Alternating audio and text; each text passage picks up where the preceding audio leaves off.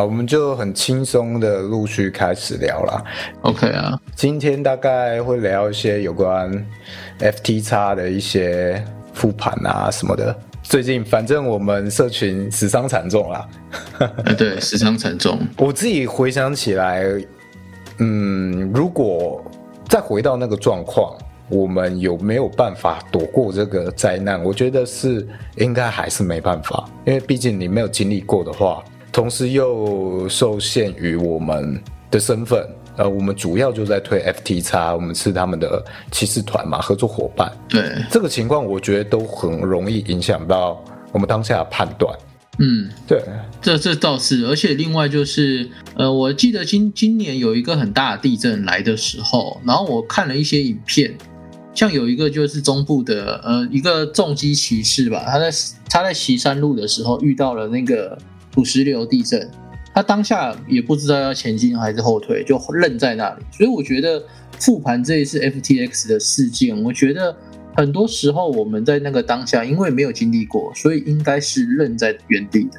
只有极为危机意识比较高的朋友，或者是没有那么 信任的朋友，会赶紧跑了。我我这么觉得啊。哎，我自己觉得信任这一点真的是很重要。哎，嗯，就是你可能真的有遇过一些，可能你是二零一七年的老韭菜，然后或更早之前的老韭菜，所以你对这些东西本身就很不信任，所以你看到风吹草动，你就先跑了。就无论如何，可能你自己合约正在开啊什么的，你都不管，你都是直接先止损，然后先跑掉。嗯，我觉得这个的不信任是我学到蛮重要的一课，就是我们大家觉得不可能会发生，或者我们非常喜欢的一些啊交易所项目，我都不会再用这样的一种信任或信仰的角度去推崇。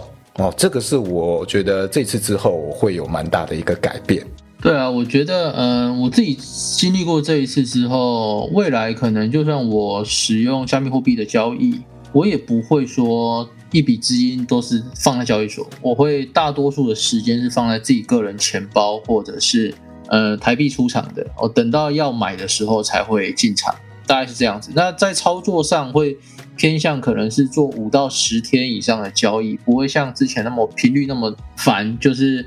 呃，有一个多单或者一个空单是五到十天，然后同时又有很多的短单在手，会把这个事情给降低了。就是透过降低这个交易次数去避掉这一个交易风险，所以买了就转出去，要卖再转进去，卖掉就出清出场，大概是这种交易模式。这我自己在想，后来是这样。嗯，我自己从现在就重新再来嘛，在一个归零、重新起步的阶段。那对现在也还没有放新的资金进去，所以我就好好的重新规划一下。嗯那我自己在币圈部分，未来近期可能至少这几个月以内的打算是，我应该不会再不会碰合约，近期应该都不会碰。我应该就是美金稳定币进去之后，看是分批现货这样子慢慢购入，还是怎样，反正。呃，合约对我来说，我这样回头看，其实，在过往的半年多以内，从我开始学交易以来，其实它占了我有点太大的心力。哦，其实这个心力，我花的心力，老实讲，我好好去精进我自己本业的话，哦我觉得我本业发展好一点，应该比赚这些赚的要更多。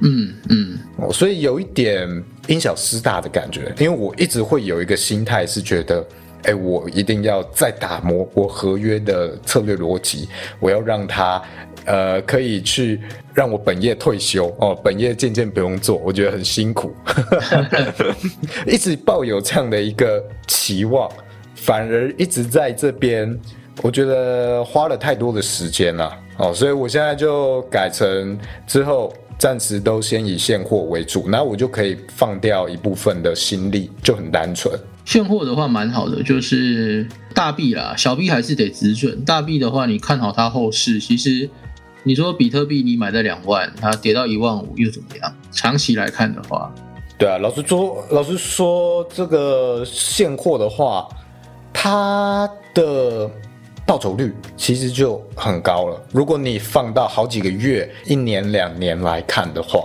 之前有统计过啊，就是在牛市的时候，比特币平均一年涨幅是七倍，上次是走了两年嘛，所以四十九倍，其实蛮多的。你就想你一万块进去，遇到两年牛市变四十九万台币的这种感觉吧。当然，这一轮之后的比特币会不会回到欧台海，或者是能涨几倍，这是我们不知道的嘛。但是就是。如果你是持续现货，然后用我们之前讨论过的 DCA 这种策略啊，定期定额啊，每个礼拜就买个，有可能是一千块台币这样子，慢慢买，慢慢买。整个我觉得整个熊市，就算它暴跌暴涨，其实你不太会有很大的心理波动啊。我不知道你有没有遇到家人问你。啊，你状况还好吗？之类的。哦，有啊，我家人一定有的啊。很很好笑的是，赔钱不是他们赔钱嘛，但是都是我在安慰他们。哦，我觉得蛮有趣的啦。你你有遇到有人酸你吗？啊，就说加密货币风险高，什么什么的。我我有我有非常好的朋友，一个群组五六个人吧，里面都是是我之前大学的一些学弟啊，他们很有趣，就是里面。现在都变老板，就基本上都是老板哦，身价也都是几千万那一种。然后这次加密货币事件啊，他们就在那边冷嘲热讽啊。然后我就回了一句，我说：“我说，呃，说风凉话都给我下地狱。”干，可是我们之前都很常讲风凉话。嗯嗯。哦，之前其他交易所啊，谁要项目爆掉的时候，我觉得也因为这一点啦，我我会让我想要更更低调一点哦，讲话更。未来啦，可能嘴丘的几率会减低。哦，对对对，嘴丘，因为感同身受啦。这件事情我跟呃老鼠也聊过了，就是我们未来的方向可能不会着重在哎有什么消息，然后重心不会放在币圈，就是突然有谁又要跑路了啊，又怎么样的这种消息上，着重在我们社群应该怎么发展，以及我们社群的火友们现在。呃，大多数有放 XTX 的都落赛了嘛？那怎么带领大家继续往前走？这才是我们关切的重点。那其实这一次我没有把它单纯当成一个币圈投资风险很高哦，币圈就是高风险的一件事情做总结。其实我在里面学到蛮多东西，尤其是针对黑天鹅的状况。对，哦，这可以说是我在人生里面遇到。目前唯一一个可以称为黑天鹅的事件，那我会从这次之后开始，对身边所有事情我都会保持那些不可能、几乎不可能发生的事情，我都会当成它可能会发生来去做准备，例如。过往我都觉得，呃，台海战争，呃，几乎是不可能的，几率非常非常小。但是我现在就会为这件事情做准备，无论它再怎么低。哦，老实讲，我觉得 FTX 倒掉的几率可能比台海战争还低，但它就倒掉了。所以我我会开始为这件事情做准备。嗯，哦，因为我就反思了一件事情：如果今天这个真的发生战争，哦，台湾发生战争的状况，我。有没有任何应对这一个状况能做的任何措施，或者是后手或准备？我的家人我该怎么安置？我就会认真的思考这件事情。我不知道干妈你怎么想？嗯，我们现在讲那一个刚刚类似一个统计上叫高斯分布的东西好了，就是我们知道很多的行为啊，像例如你把一整桶弹珠从空中往下丢，那它有。大致上有七成左右会在落在同一个区域，那其他的呃两成、一成，甚至是百分之一都会落在很奇怪的地方。那我们都叫做不太可能发生的黑天鹅嘛，也就是标准差的正一、正二这是啊，跟负一、负二、负三。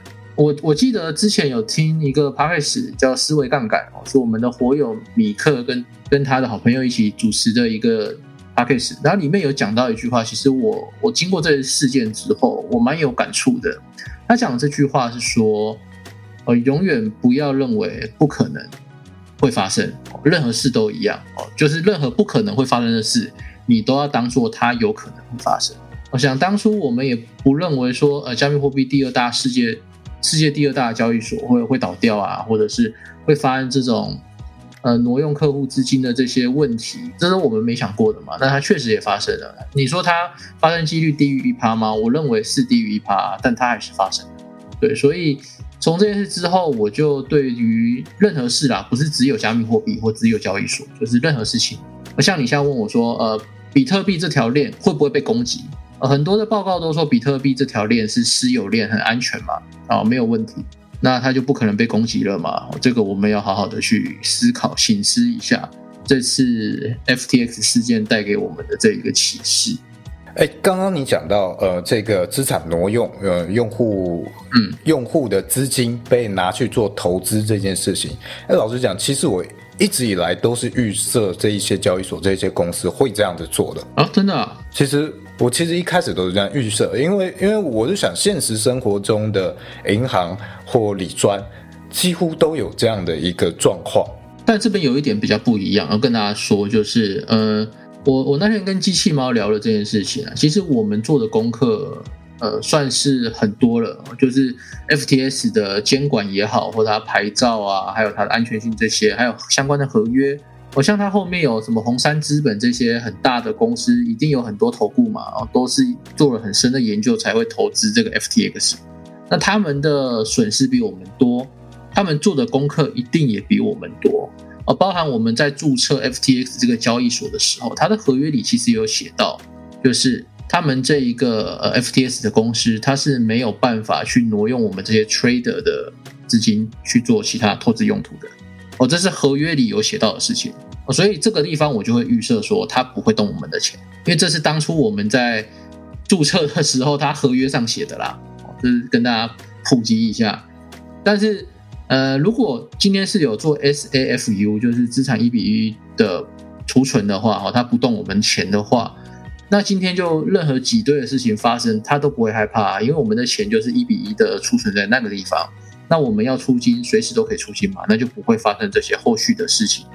那有人会说，我们没有证据，就是 SBF 动我们的钱。当然，我们没有证据，但是他没有办法付出我们的。我们存入的钱，这是事实。那我们存入的钱去哪里了？一定是被挪用了嘛？哦，这个就是一个非 A 级 B 的东西啦。所以你要说有没有证据说 SBF 挪用？哈，对，没有证据。但是我们的钱不见了，这也是一个事实，大概是这个样子。我自己的。呃，回头看这件事情观点，其实在意的点比较不一样。嗯，就是大家可能在意的点都是资产挪用，或者是啊，S B F 它呃欺骗我们哦这件事情。对，但我自己比较会把这件事情当成是公关处理的危机问题没有处理好。嗯，哦，因为这件事情当然就是 C C Z 的这个赵长鹏哦，他发呃发推特。去引起这样一个恐慌，那其实中间是有好多次推特的来回跟一些措施，可以去阻止或者是补救这件事情的。但是无论是像什么啊二十二美金我全部买入之类的，那没有发生之类的，我觉得这其实是一连串的危机处理的失误所导致的一个效应。因为就像我说，我其实一直以来都预设这一些公司会。呃，挪用用户的资金哦，包括台湾的一些金融体系，我都有这样的预设。那包括像是战争爆发的时候，银行国家的银行有没有办法让你一比一把所有存在里面的钱提出来？我也不太相信有办法，所以我都是呃去思考这个危机发生的时候，怎么样去处理才可以避过这个危机。哦，像是乌克兰，他就避过了他因为战争而金融体系崩溃这件事情，我就觉得他危机处理就处理的很好，而我不会去想说他银行里面有没有放一比一，大家可以提现兑现的额度。嗯，哦，这个是我切入点不同。那我我这一波啦，我自己觉得其实这个黑天鹅，我我认为是人为的，它不是一个自然发生的事情。哦，怎么说？就是我们知道哦，这边稍微会讲到一些政治的东西啊，就是 CG 哦，还有马斯克跟 SBF 他们的政治立场其实是对立的，而在美国那也是对立的。哦，所以这边哦在包含它是一个第一第一大跟第二大嘛，再来就是又是选举期间，我记得那时候呃 CG 说要出清哦，考虑出清 FTT 的时候是在选举的当天还是前后一天的，就是选举期。哦，这其实是一个很敏感的时间点。哦。再再加上这一个推特一发之后，我觉得你你说是 C D 杀了 FTX 嘛？其实我后来看了一下记录，我觉得不是诶，我觉得是散户自己把自己杀掉了，就是像刚刚讲的嘛。灾难发生时候，大家都会去逃难，都会去挤兑，这是人之常情哦，也不是怪散户说啊，你都要出金，他都要出金，才造成这个资金缺口那么大，然后补不回来，然后爆炸，不会这样去怪大家。但是就是，如果今天事情可以重来的话，基基说了那些话哦，然后没有任何一个人出金哦，没有任何一个人哦，那今天会发生挤兑吗？不会吗？那如果没有挤兑的话，就不会有后续的这件事情了。然后可以跟大家讲一下，就是 FTS 的这件事情，目前的调查方向哦，美国是以国安法的方法在做调查，在介入调查中，它会到国安法，代表这件事已经动摇了国家的一些社会安全、社会秩序的问题了嘛？所以这其实是一个很严重的。那这所有的开端，你要说是 FTS 挪用用户的钱也好，或是 CZ 发 Twitter 让这个事情引爆了也好。我认为这两个人哦，不管是 CZ 还是 F 还是 SBF，对于美国立场来说，他们可能都会吃不完兜着走。像 SBF，他拿了美国哦很高的一个监管牌嘛，那他却可以哦用这种国际版的方式挪用我们的用户客户的钱，然后一点七倍杠杆让我们这样，就是他有一个资金缺口八十亿美元，然后全世界的人受害买单。好，那这件事情。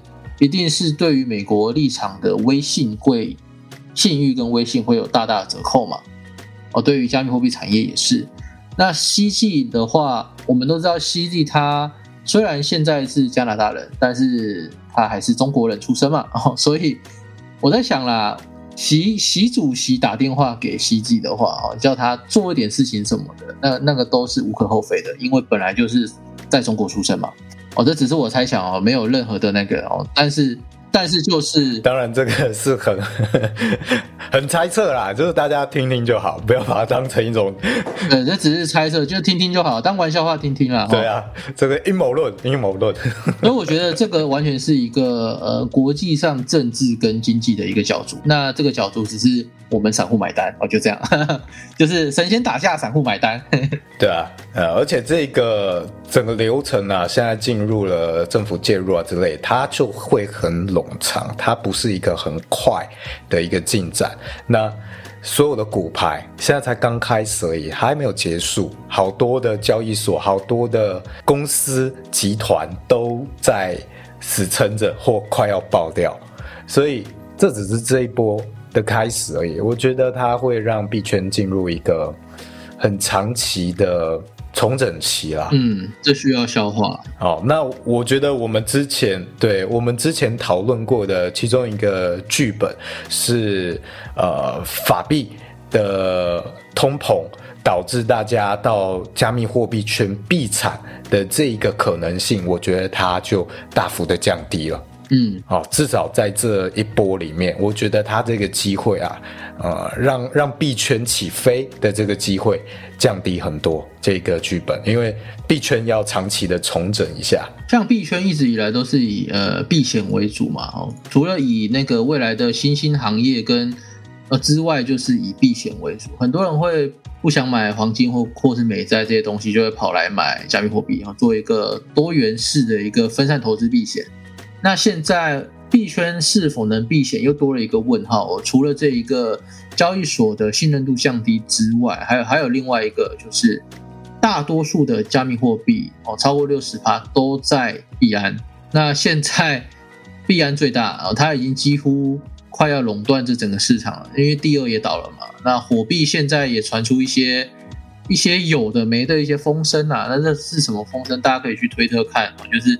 有很多关于孙哥，呃，就孙宇晨，还有他现在火币的一些财务状况，还有包有包含今天我们看到的一个新闻啊，早上小俊传的，可以给大家看一下一个很老牌的加密货币交易所，我这边就稍微念一下，就是我截取其中一段，哦，他大概是讲说这个交易所他怎么样把客户的钱拿去做一些事情，这边来跟大家讲一下哈，就是我们把我们的加密货币给这个交易所之后，这个交易所会把我们的加密货币给另外一间公司哦，那这个另外一间公司会把我们的加密货币再去借给另外一个基金，OK，那另外一个基金呢，它又会去跟呃，它就是这个是借来的嘛，哦，它借来的之后会加一些利息，哦，然后再给我们，大家有懂意思吗？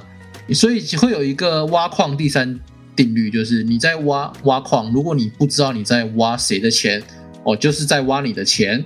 也就是说，我们把加密货币放在交易所，哦，交易所把我们的加密货币拿去做转投资，不管是放贷还是做其他投资，哦，那其他投资公司拿到这些我们的钱之后，他竟然又把这些借来的钱再去放贷给下一间，然后下一间拿到这个借来借来的钱，就是 两手了嘛，哦，两手借来的钱之后。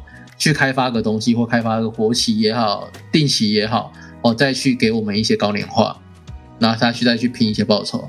那如果今天哦最上面报的，你就知道这个连锁的后面会有多少件会爆掉，对吧？所以呃，所以现在人家就说币圈整个有点像是零八年的时候的雷曼兄弟那一种感觉啦，就是哦也有监管啊，然后也很大啊，也都信誉商誉都很好，结果爆掉了，那后续。引发一连串的其他的金融危机哦，这都是有很有可能。但我们目前就是在币圈还没有听到太大的消息，目前只有一些小交易所有一些风声而已。老鼠你怎么看？我觉得这应该是斗不过的。就即使今天 CZ 他说什么啊，他也有什么呃救助计划、救助措施啊，我都不信。Siri 讲的话我都不信了。就今天币安 CZ 他在说什么，即使他说他都有这个资金，他都没有挪用，而且很高的几率，或许真的是这样。但我也会把它当成不是那一回事来去处理，来去看待。嗯，就是从今以后，我所有看待这些东西，我都是拿它当波段，不会再用一种信仰的角度去看它。我就是一个小散户，那我在里面去收取我想要的利润，收到了我就赶快走，就跟我们玩 GameFi 一样，它都是有它的一个周期，你要在它的一个周期风险变高的那个阶段来之前，你就先跑掉，哦，不用在乎那个利润的大利润小，有利润就已经很好。那像是现在这个状况，真的很像零八年的金融海啸。那时候就是呃，房贷啊那种很烂的贷款，你去把贷款贷给那一种没有稳定收入的人啊，那种烂贷款又包一包贷给其他人，连环贷。那一间倒的时候就是连环倒，状况真的很像。那像刚刚讲的那间公司，它现它有好像十八亿美金吧，在 FTX，所以。这件事情是很多东西只是还正在走这个流程，不是代表没有啊。等到下一间爆掉的时候，就几乎会是瞬间了。所以我觉得现在还有在用一些交易所的，真的要很小心。即使是币安，啊，币安那么大，现在几乎垄断嘛，但我觉得你也要很小心，因为他面对的。风险不太一样，他面对的风险是他今天用推特把 FTX 间接杀死了，那他今天面对的比较多是政治方面的风险，然后他在浪尖上面，他就是现在的加密货币圈的代表嘛。那你今天要面对的舆论压力啊，还有任何的法律责任，你都是首当其冲。那我觉得这个是他面对的风险，所以你也不要觉得你都在币安就没事。所以今天即使要买币，我在用，即使用币安买了好了，我也会赶快先存到呃冷钱包、热钱包哦，什么都好，分散一下放一下，但我不会放在交易所。好，这个是我的看法啦。对啊，所以呃，我们后续会有一些呃教学课程是教大家，如果你要买还是想要玩加密货币啊，你要买币的话，可以怎么样子？大多数时间是略过交易所的。我们会有这个 DeFi 的课程，也就是我们会在去中心化的金融体系上去购买加密货币，而不是在。呃，加密货币的交易所这样子可能会让我们的破险率稍微降低一点了。当然，去中心化金融也有它的危险，但是我们相关的一样会跟大家去做科普。那去中心化金融的危险大多数是指城市嘛，呃，有一些漏洞或是被人家攻击的这风险。那交易所的风险主要就是像现在你看到的 FTX 的这些情况哦，这就是交易所风险，因为我们资产去哪了不知道嘛。哦，包含我们刚刚讲到有有一间公司把我们的钱收到我们钱之后去给了下一间，下一间又把我们钱又借出去哦，然后再下下一间又把我们的钱做其他投资哦，这都是他们有几层关系，我们真的不知道，所以资产也是有这个很大的破险几率。然后最近有一个笑话，就是有一个叫小美的人哦，不知道大家有没有看到这张图？小美做了一个理财。哦，她在币安放了两千美金的活存吧，然后 FTS 也放了他六千吧，然后在 Sticker 跟 AAX 这个交易所，香港呃都有放钱哦。他放了总数 total 也是一百万台币左右。经过网友的这一个精算哦，删去了这一个 FTS 的资产损失跟其他些目前不能出金的状况，现在剩下哦小美的钱一百万，剩下三十一点五万。哦，这是目前币圈的现况了，哦，所以就算就算你分散风险再丢在交易所，还是有可能踩大雷。我觉得比较安全的方式，或许就是你在交易所买也好，你在去中心化金融买也好，买完就是转走，要么转到你的冷钱包，要么转到转成就是卖掉之后转成换成台币出场，就只有这两条路。我真的不建议说现在资产大部分在放在交易所，我们。从今年的二十趴的 UST 到八趴的 FTX，到现在其实真的学到蛮多的啦。那从这两年的币圈经历到现在，虽然哦大多数的资产都在这一轮被收走了，但是说实话还是学到不少东西，有包含建立 FTB 这种社群啊，怎么跟大家做互动哦，做一个 Web 三社群，或者是。发行 NFT 的整个过程，然后整个区块链产业有什么东西，交易所资源有什么？其实这这两年我觉得没有白走一遭了，所以还是鼓励大家，就算你现在没有资金入场，觉得多了解这些新兴行业，然后去呃看看东看看西看看，对自己绝对没有什么太大的不好的事。唯一有可能不好的事就是你丢了钱进去，然后哦像我们一样落赛了，就是。S B F 把我们的钱拿去落赛了，就就是这个吧，就是很大的风险是这个。那很好笑的是，嗯，我在交易上基本上是没有什么大赔，啊，顶多就是小小的止损出场这样子，所以也是翻了好几倍。但是这一些后来丢在交易所里的这些这些钱啊，翻了好几倍的钱，最后也是归零啊，哦，但是这个归零会比较痛。它不是因为我个人的操作不当，我觉得交易技术不好而归零、爆仓之类的，它是因为被人家拿走了，然后没有还我，大概是这样子，所以这个感受还是不同啦。今天如果你问我说，妈妈，你觉得爆仓比较痛，还是被拿走比较痛？我觉得各有不同的痛。爆仓就是啊，怎么会这样，被我完美了，但是别人还在嘛，所以这个痛苦是只有自己。那像 FTS 发生这些事情，很多人的资产都不见了，这个痛苦不是只有你自己哦，这是有很多人。所以相较这两件事情来看，其实我觉得 FTS 我们资产归零之后，反而是比较温暖的事情哦，比起爆仓来说是更温暖，因为有一群人可以跟你一起取暖哦，这是我的看法啦。然后说你怎么你怎么看？嗯，我觉得也借这个机会再重新整理一下我们的整套。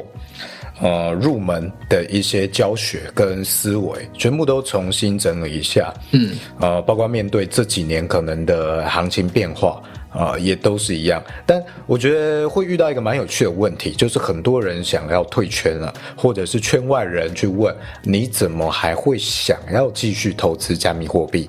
但我就觉得蛮奇怪的，因为我们今天。币圈的基本面，我们当初看好的这些东西，其实都没有变啊。无论是区块链的这个技术未来的发展性，其实都没有变啊。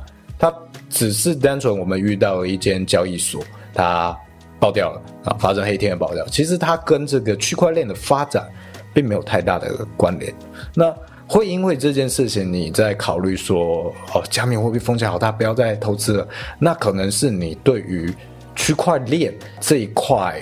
你可能不是在投资区块链这件事情，哦，这个未来性这件事，我觉得是也你可以好好再思考一下的，就关于你到底为什么要投资这个领域。那至少对我来说，我当初投资它的理由没有变，那我就还会继续在做这件事情。嗯，那仍然对我来说是非常有未来跟非常有机会跟利润的一块领域，只是我会微调这几个月，甚至是这一两年对于他的相处方式。哦，相处方式哇，对，这个真是一个有哲理的说法。公关的艺术，公关的艺术哦，要讲的非常隐晦，台北人的文字艺术。那你最近有 有跟动你跟台北女性的相处方式吗？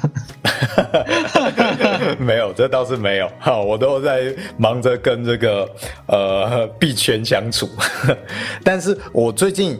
呃，理财方面有一个非常大的变动，因为这件事情。嗯，呃，首先我说，呃，币圈我当初投的钱一直都没有变，就是去年九月多十月我投进去的四万美金，我就从来没有再入金，就没有再变过。所以无论它涨跌中间赚啊，或者现在变成多少图片哦，图片，我损失的就是这这些这些钱，当初入金的钱。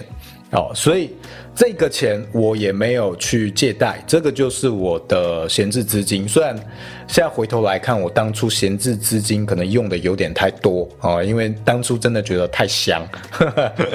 但这个其次，它对我来说并没有伤筋动骨，我还是能够爬得起来，至少是好好维持我的本业，还是有余力，未来可以慢慢的投入这一块。那。我因为遇到 FTX 这件事情，思维上的改变，以及像我说的，我开始对一些黑天鹅，我觉得原本不可能发生的事情做准备。我其中做的一件事情，就是我把我一些已经约满的一些保险解掉了，换成现金。嗯，我分享一下我的这个思维，因为我会把。未来台海可能发生战争这件事情会开始纳入考虑，我不会再把它当做是一个完全不可能发生的事情，然后不做准备，就只是慢慢的有飞弹来我就嘲讽一下说不可能啊什么，我不会再用这样的一个方式去对待，而是我会开始准备一些我在海外。的资金啊，我现在都完全没有。如果今天飞弹打过来，我就是完全躲不掉。我即使跑到国外，我我家人跑到国外，也没有任何资金可以动用，就是一个游民的状态。但是。我现在开始会为了这件事情去做铺陈跟准备，啊，去期望说未来一段时间之后，我会有资金能够放到国外，啊，也许是买一个趴数比较低啊，几趴而已的一些投资类的产品，啊，至少很稳定，用美元放在国外。那如果今天我到了国外，或者是我我我身边有家人朋友，呃，在这样的状况下，呃，有幸避开能够到国外。那至少有笔资金，它是可以重新再站起来的啊！所以我现在是会为这些事情做准备。那我也考虑到说，今天如果真的发生这件事情的时候，我的这些保险可能都领不出来，因为我们看到了今天防疫险的状况嘛，防疫险它就是遇到了他们计算之外的状况，所以他们都有一点黑天鹅。对，呃，这个有没有到黑天鹅？可能还没有到那么夸张，但至少他们这些保险公司都算歪了，都赔惨赔哦。那这件事情就让他们大大损失，也其实影响到了我们的金融的负担变大。那这样大家都去索取理赔的时候，其实你可以看到他们的作业变得非常的慢。你一个理赔的。呃，防疫险的钱可能要好几个月才会下来。哎，那这种时候，如果你比对到，如果真的发生战争，好，你有家人过世了，你你要领出那笔钱可能会很久，嗯啊，因为可能有非常多的钱都正在处理，非常多的理赔都在处理，那也有可能银行并没有把战争会发生这件事情计算进去。所以，我我我现在开始都会为这些做准备。这个是 FT 叉这件事情之后，我觉得很深的体悟啊。我这样反思回头过来看，我反而会觉得 FT 叉的这笔学费缴的很值得。哦，呃，我不只是在币圈呃有学到一些经验，也是对于所有的金融体系、生活中的所有事情，我都用不一样的。风险控管的层面重新审视、重新面对。蛮好的，就是我觉得心态好了，不是说这个这一堂课好，是说心态上很好。对，就是呃，像我自己，你刚刚讲到嘛，就是你的配置上哦，没有伤筋动骨。我自己在想，我这一波也是哎，就是虽然呃币圈里的资产都归零了，但是呃之前还有有赚钱，还是有把钱出金到我生活预备金是足够，可能好几年的，所以这一波也不会说哦这样子跌倒了，然后就完全没办法生活了。那因为我本身也很省的关系，所以我没有说之前赚了这些钱，然后就。贷款啊，买房、买车、买有的没的，然后一直无限的上纲的买这些东西。如果我那时候花了很多钱去买这些东西，现在我或许是笑不出来的，因为我身上背的贷款是非常重的。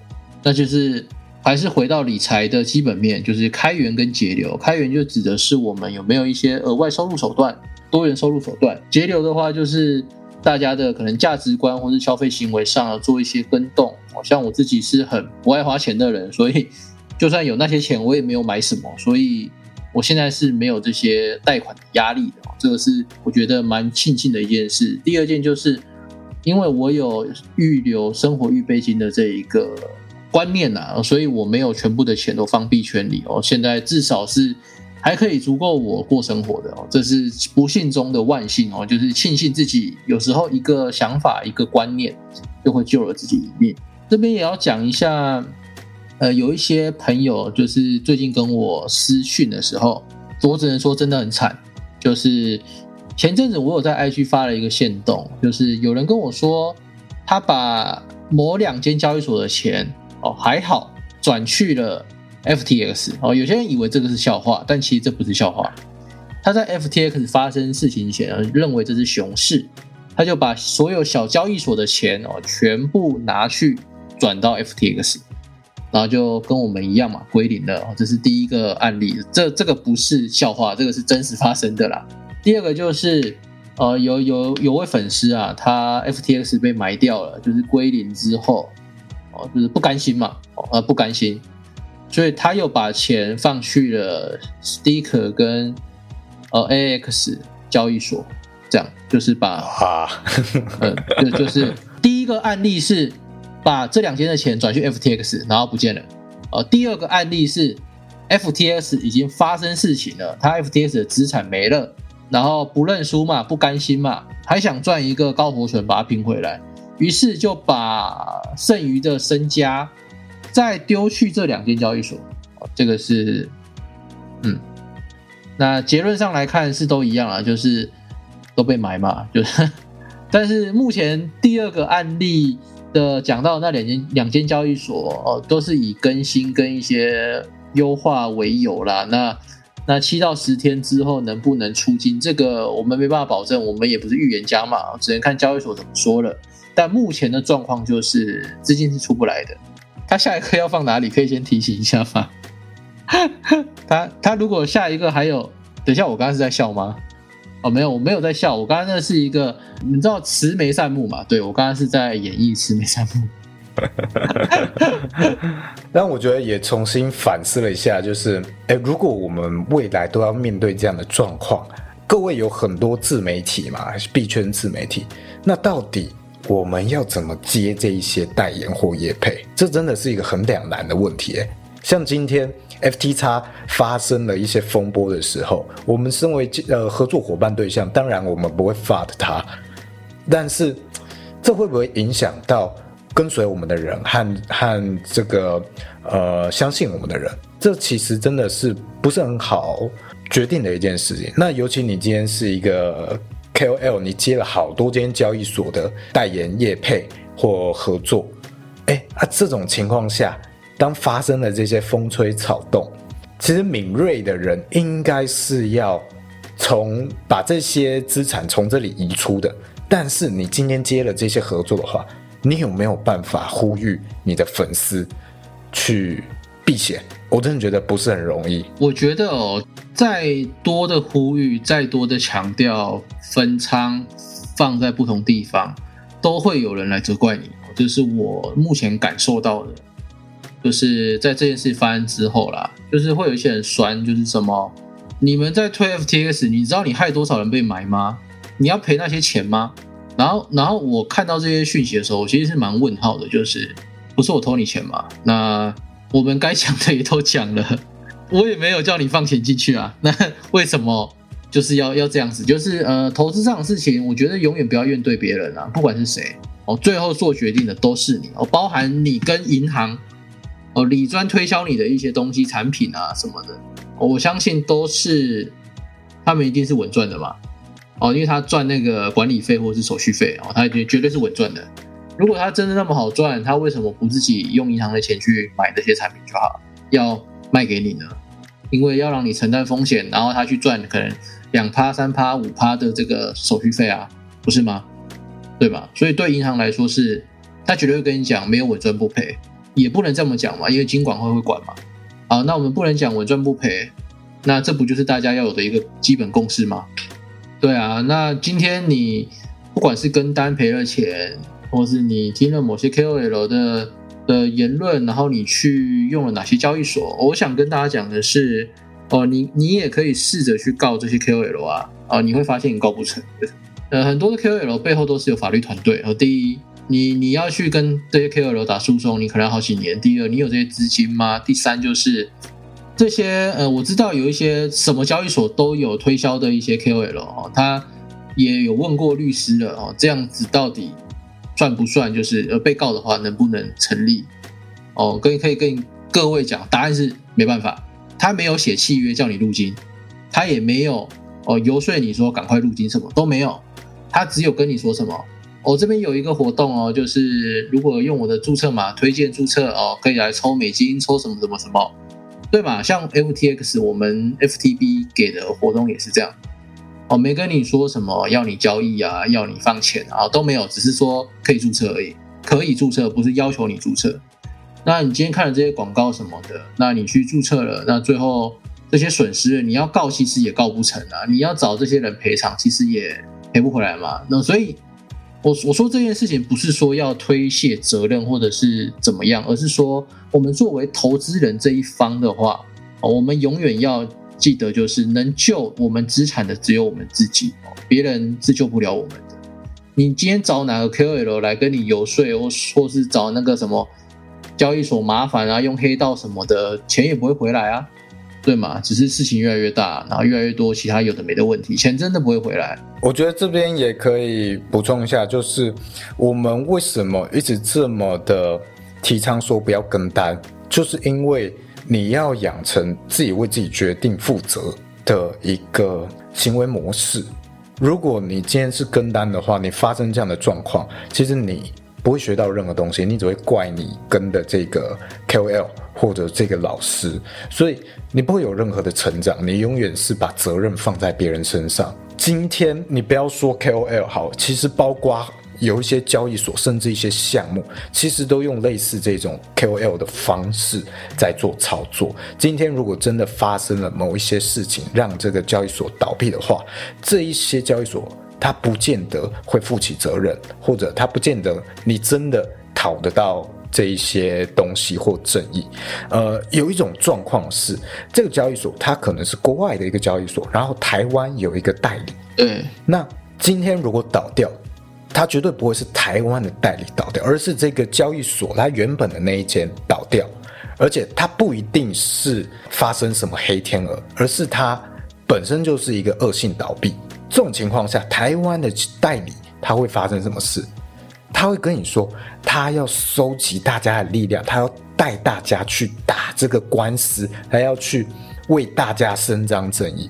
但这个代理搞不好早就跟这个呃原本的这个交易所串通好了哦，他只是把这个责任规避掉。交易所早就知道会发生这件事情，嗯，也是有可能，是有可能的哦，这样子是有可能的哦。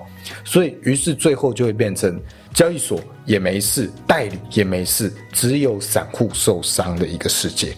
神仙打架，散户买单，真的没有什么值得相信的。我觉得，呃，有些人会说风凉话，说啊，你看谁叫你用 FT 叉，你看 KOL 推我的这一间，哦，没事，你看吧，你自己要用这个 FT 叉啊，那我就觉得你很厉害，你比红杉资本还会算，哦，就是非常精妙的头脑。但是奉劝你一句。啊，你如果钱还在交易所，尽量减少这些资金，尽量早点拿出来，因为它基本上不是你幸运你选了这一间躲过，而是你的交易所还没爆掉而已，股牌效应还没有完全发酵。另外就是啦，除了这个 domino 这种股牌效应之外啊，再另外讲一个跟阴谋论也有阴谋论也有关系的。我前两天跟一个朋友聊天哦，他跟我说一件事情，就是。其他小交易所现在是不能出金，他们真的有挤兑的困难吗？谁告诉你的？他不一定有挤兑哦，他或许只是恶意倒闭哦。因为为什么？加密货币目前可能营运很困难嘛，可能要走好几年的整顿嘛，就是未来都很辛苦。那我干嘛不先把这些资金先跑了，然后先去度假，三四年后再回来？我干嘛陪你这群散户熬过这个冬天？对啊，我干嘛？我不，我干嘛不先把散户钱拿走去过去度假，对吧？所以他真的有挤兑吗？不知道。他有没有恶性倒闭？不知道。所以 太多未知的一个风险跟未知的一个，这也你要讲阴谋论也是可以，你要讲我们在意淫也可以。那你要讲不是在意淫，我觉得呃都是在意淫啊。就是不管你说他是 A 还是 B，都是在意淫，因为我们都没有证据。所以对于散户来说，我们能做的是只有意淫嘛，就是预测他到底在干嘛。那预测完之后，自己做自己为自己的决定做负责就好了。这是我觉得这堂课给我的一个很大收获。当然，今天我们鼓励大家把这些钱避开风险，尽量先提出来。当然，这件事情对于币圈不是一件好事哦。对于这个币圈的建构，因为资金离开了嘛，但我们只是小散户啊。哦，那我的社群的人也都是散户。我照顾我们这一群人，就真的只能用这样的角度出发。那至于我们今天讲的这些东西，也不是在 fat，但是希望，嗯，没有想到这些可能性的人，可以把这一些纳入你的思考里面，嗯，把它当成一种可能，不一定会发生。我也不会说这些就是啊有这样的阴谋啦，不是这样。我们只是跟你提出一个可能性。那希望你能够想得更全面。对啊，反正呃，不同的这些都是可能性啊，就是没有一个是确定的答案，所以每个都有可能发生，也但也有可能每个都都不会发生。我这听起来有点像干话，但是事实上就是这样。所以多听多看，然后去为自己的投资理财做决策，这才是一个成熟的人、一个学习者应该要做的事，而不是说。哦，你听到我们在发的，你出金，所以你出你就出金了。结果下个月比特币涨到两万五，你来靠背我们说啊，都是 FTB 社群跟我说要出金，结果涨到两万五，哎呀，我没赚到。哎，我没有叫你出金不买嘛。我刚才前面也讲到，你要买的人可以买，哦，建议你转出去或者是转到自己人钱包放着而已嘛。哦，所以这件事情你要怎么追，我觉得见仁见智啦。就是想水的人怎么样都有理由追你。我就就这边提一下一句话。之前一段感情给我的一个经历，想分手的，想要断绝关系，想分手的一段感情，哦，你怎么样都要被找麻烦，怎么样都有理由分手，真的是这样，哦，不想分手的，哦，再怎么样不好都不会分手，但想分手的，就是什么都可以是理由，真的是，呃，一个一个感触啦，所以。所以，如果我们在投资上，或者是在那个可以理性一点去看待，然后为自己的投资行为做负责啊，不要去怨对任何的人。现在其实很多人在烧，在猎女巫啊，哪个 KOL 说过什么话，推了什么交易所啊，什么什么都一一被盘点出来抓。但我觉得这是很没有必要啦，因为你这样子抓钱也不会回来嘛，而你这样抓。大家就觉得币圈更臭，钱也不会进来。那你买的东西现货会涨吗？没人买怎么涨，对吧？所以不要这么笨啊，专心在你的本业上，或者是学学其他投资理财相关的观念哦，可能都比做交易来的优质。那就像我这集讲的，我希望大家不要把它当成是一个加密货币风险很高的事件。不要单纯只是这样看，而是把它当成一个金融体系或者是这一些资本家他们的照妖镜。就是这件事情会发生在任何币圈以外的地方，只是因为币圈它的这一种反应非常迅速啊，而且非常集中的一个状况，让这件事情更快让你显现，让你体验。我觉得这件事情是很幸运的，我用一个相对来说我可以承受的资金去体验到这件事。如果我今天在台股、在美股，我可能遇到这件事情我就倒了，因为我一生可能只会遇到一次。那那个时候。我四五十岁、六十岁的时候，我资金滚那么大，遇到这件事情，我还有没有办法再爬起来？我觉得应该很难。但我很庆幸，呃，我在三十岁左右我就遇到了这件事，而且学到这个教训，那我是可以再爬起来的。那也希望鼓励大家，也可以用这样的一个角度去思考看看，跟复盘看看了。那我觉得今天大概就是到这里吧。嗯，那。喜欢我们社群的话，一样都可以点击下方的资讯栏位来加入我们社群，然后看看我们的一些免费资源啊。那也欢迎到我们社群里面来，跟我们一起重新建构我们这一整套的这个投资思维跟币圈的旅程。好，我是主持人老鼠，好，我是主持人老干妈，那我们就下一次再见啦，拜拜，拜拜。